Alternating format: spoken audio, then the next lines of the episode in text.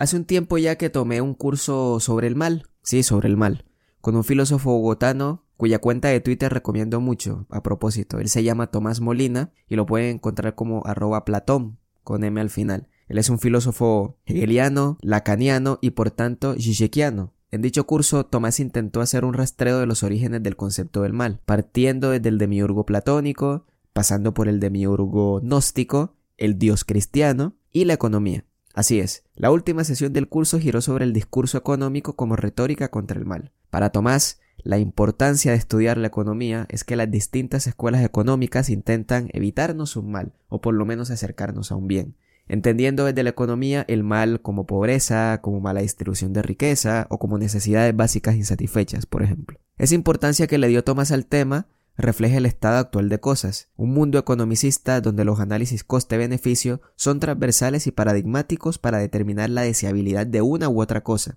y determinar qué tipo de sociedad queremos construir. Una de las cosas que más me llama la atención de mi época son unas circunstancias que se me presentan como paradójicas. Por un lado se nos repite, y con cierta razón, que vivimos en la época más próspera de la humanidad. ¿Próspera en qué términos? En términos de capacidad productiva y disponibilidad de bienes y servicios para el grueso de la población. Dentro del discurso liberal libertario de derechas, que encontramos en redes sociales, se suele repetir que la clase media y trabajadora del siglo XXI vive igual o incluso mejor que los reyes del medioevo.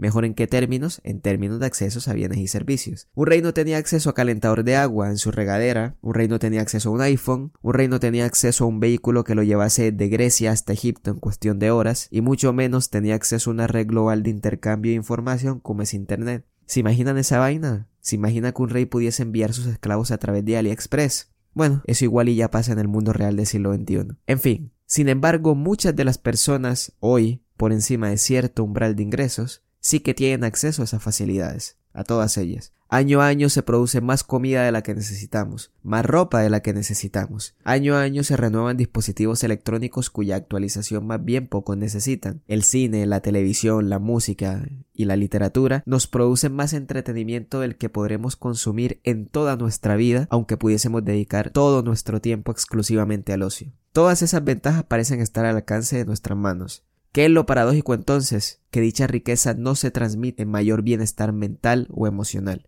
En la sociedad del cansancio, Byung-Chul señala que, en términos patológicos, entre el siglo XX y el siglo XXI transitamos de una época inmunológica a una época neurológica. Es decir, de una época donde los principales malestares venían de la afuera, a través de virus y bacterias que se enfrentaban a nuestro sistema inmunológico, a un tiempo donde el origen de los malestares parece más intrínseco al ser, en la medida que se manifiestan desde y por medio de su sistema neurológico, el estrés, la depresión, la ciclotimia o el síndrome del burnout, el agotamiento por exceso de trabajo. El malestar y la inconformidad están al acecho en un mundo de personas que sienten que no están haciendo lo suficiente. Si el fin del crecimiento económico es la generación de bienestar humano, ¿por qué nuestra riqueza actual no nos genera mayor bienestar emocional?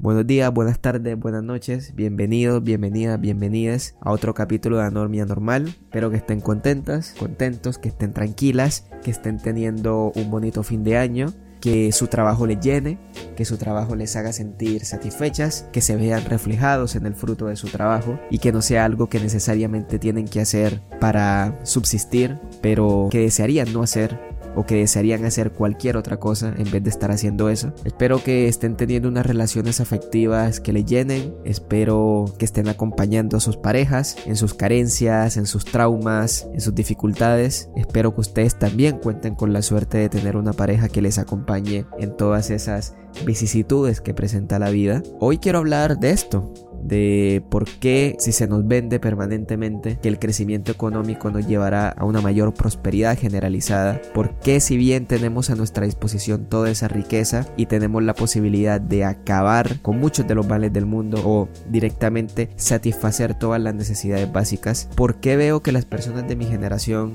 incluyéndome a mí, vemos el futuro con incertidumbre, por qué somos la primera generación que vamos a tener una peor calidad de vida que nuestros padres, una generación que seguramente no va a tener casa propia y cuyo plan de pensiones seguramente consistirá en un portafolio compuesto por tokens no fungibles, NFTs, bitcoins, ethereums y bonos del tesoro, pero no seguramente una pensión a través de un sistema pensional como tal. Y para entender por qué esta riqueza no necesariamente se transmite en mejor bienestar, pues tendremos que intentar entender un poco cuáles son esos vectores que dirigen el orden económico actual. Quizás la característica esencial del capitalismo, que evidentemente es el sistema en el que vivimos, la podemos dividir en dos partes. Por un lado, la propiedad privada de los medios de producción de riqueza y por otro, el mercado laboral.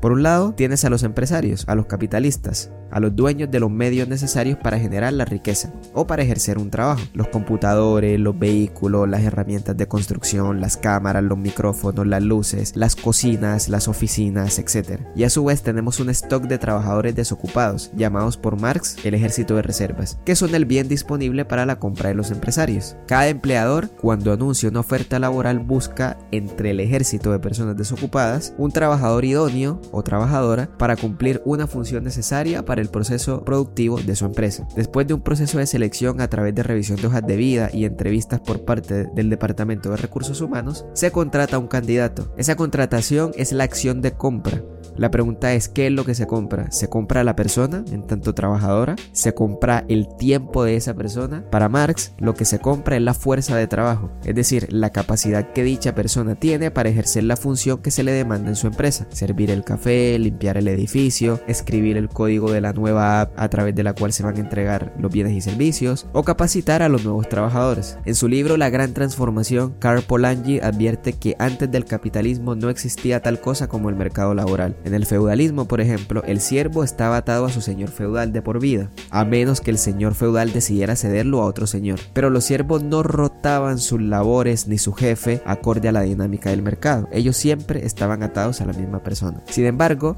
el capitalismo sí que innova en la creación de ese mercado laboral, ya que al empresario no le interesa hacerse cargo del trabajador ni cubrir todos sus gastos. El empresario solo necesita que su trabajador cumpla una función de determinada manera, en ciertas condiciones y por un periodo de tiempo.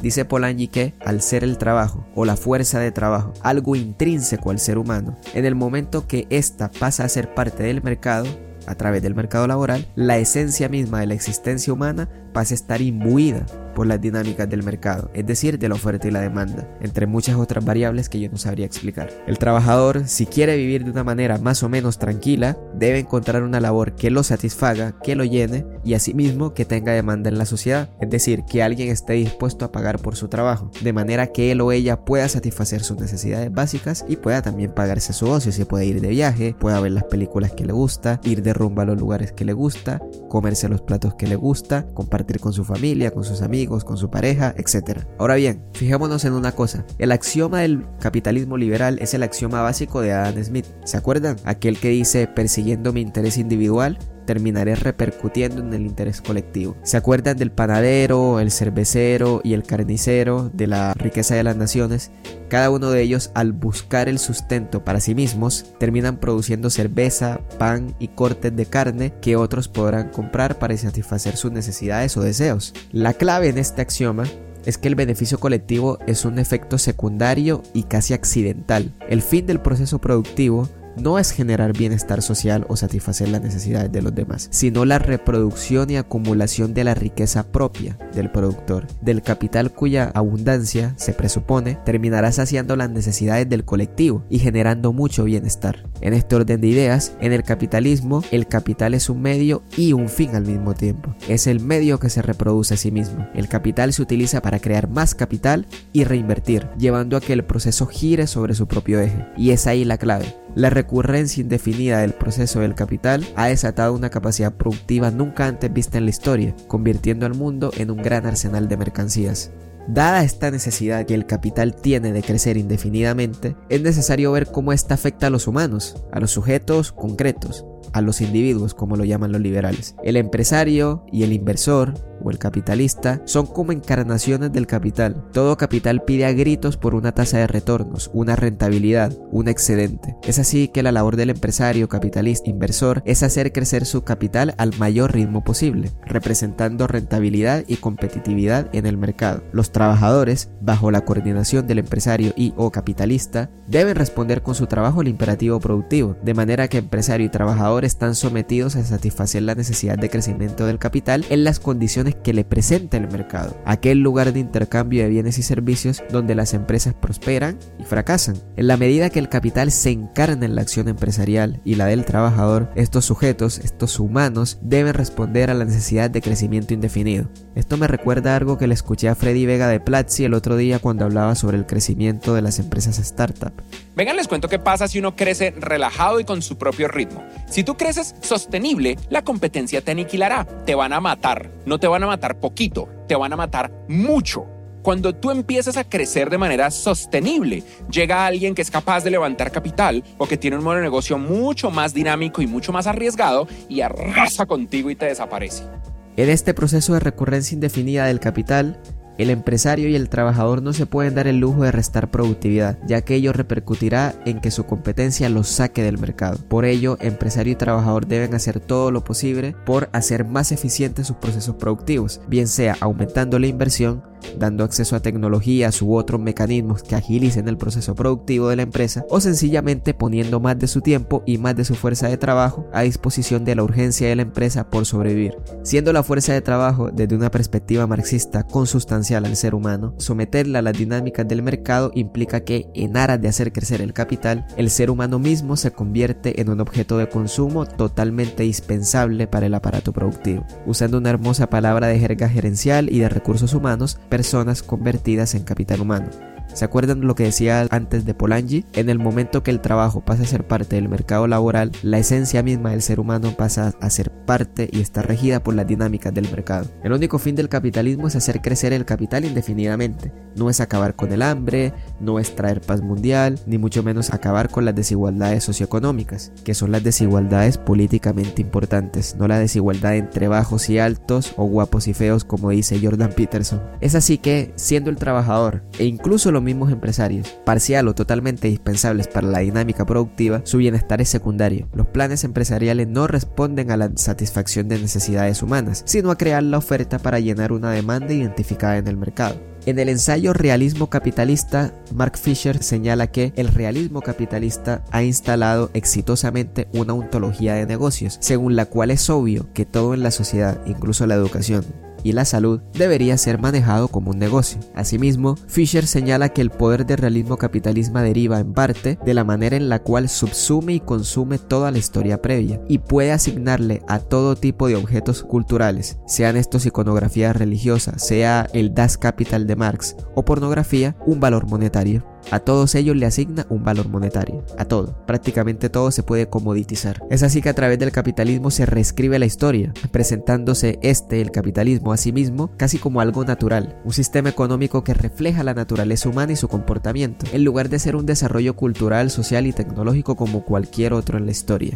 Continúa Fisher, una posición ideológica nunca puede ser realmente exitosa hasta que es naturalizada, y no puede ser naturalizada hasta que sea pensada como un hecho en lugar de un valor. En otras palabras, hasta que dicha perspectiva ideológica sea concebida como condición necesaria en lugar de contingente o accidental, de tal manera que las cosas podrían ser de un orden totalmente distinto.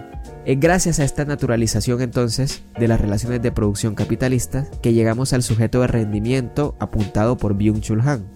El mito de Prometeo puede reinterpretarse considerándolo una escena del aparato físico del sujeto de rendimiento contemporáneo, que se violenta a sí mismo, que está en guerra consigo mismo. En realidad, el sujeto de rendimiento que se cree en libertad se halla tan encadenado como Prometeo a la montaña. El águila que devora su hígado, el hígado de Prometeo en constante crecimiento, es su alter ego, con el cual está en guerra. Así visto, la relación de Prometeo y el águila es una relación consigo mismo, es una relación de autoexplotación. El sujeto que, siendo consciente de ello o no, se ve a sí mismo como capital encarnado, que se mide a sí mismo por su capacidad productiva y su necesidad de crecer de forma indefinida en un mercado competitivo, se convierte en su propio verdugo. En términos de estructura psicoanalítica del ser, es como si el ello y el super yo nos pidieran exactamente lo mismo.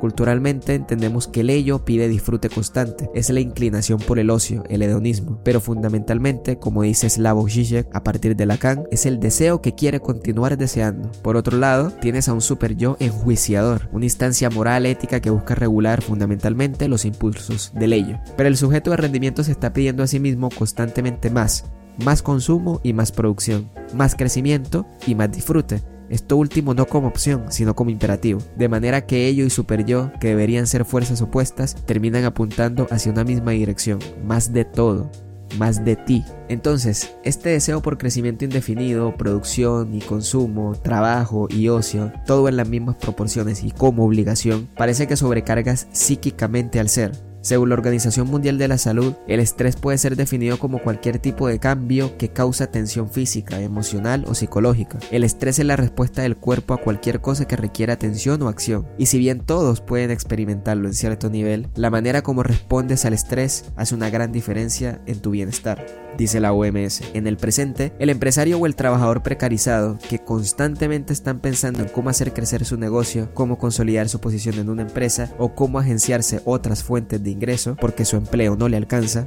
porque su sueldo no le alcanza, pone al sujeto en un constante estado de alerta y acción donde la separación entre el tiempo de ocio y el de trabajo no existe. Potencialmente todo puede ser y debería ser productivo debería representarte algún tipo de ganancia o crecimiento económico. Lo demás es pérdida del tiempo, del valiosísimo tiempo. En One Nation Under Stress, Dana Becker resalta que el, sujeto de estrés que tenemos en el presente bebe mucho de la ideología dominante del individualismo liberal, según la cual los seres humanos son vistos como libres para actuar según su propio juicio. Es una ideología que premia no solo la libertad individual, sino el éxito individual y la autorrealización. Todo gira en torno al individuo, no a la estructura social, política o económica. Tú eres el dueño de tu destino y por tanto la culpa de tu éxito o fracaso en los términos de la sociedad contemporánea es exclusivamente tuya. A propósito me recuerda este agradable sujeto que decía lo siguiente sobre los pobres y los ricos tienen que entender ustedes es que no es casual que seas pobre o millonario. Si ustedes vienen de una cultura pobre, de mente pobre, que si son latinos, les voy a explicar que claro que venimos de ahí, entonces tú por sistema, lamentablemente, 50% de tu mente es pobre. Deja de echar la culpa a todo el mundo y acepta que si tú no eres rico es porque tú no sabes ser rico y punto. Así de sencillo, no hay más. No le busques por otro lado. Es que tú no tienes mente rico. Así que ya saben, si no hacen parte del 10% más rico de sus países y quieren serlo, simplemente cambien de mentalidad, aunque estadísticamente lo más efectivo sería nacer en un país de primer mundo o en una familia de más altos ingresos, pero no se lo digan a nadie. Shh. En una sociedad donde puedes hacer cualquier cosa y todo depende de ti, tienes que hacer algo o tienes que ser algo. Y me gustaría empezar a concluir con este párrafo de Oliver James en una columna de The Guardian titulada El capitalista egoísta. El capitalismo egoísta alimenta aspiraciones irreales y la expectativa de que se pueden cumplir. Lo hace para estimular el consumismo con el fin de maximizar ganancias y promover el crecimiento económico en el corto plazo.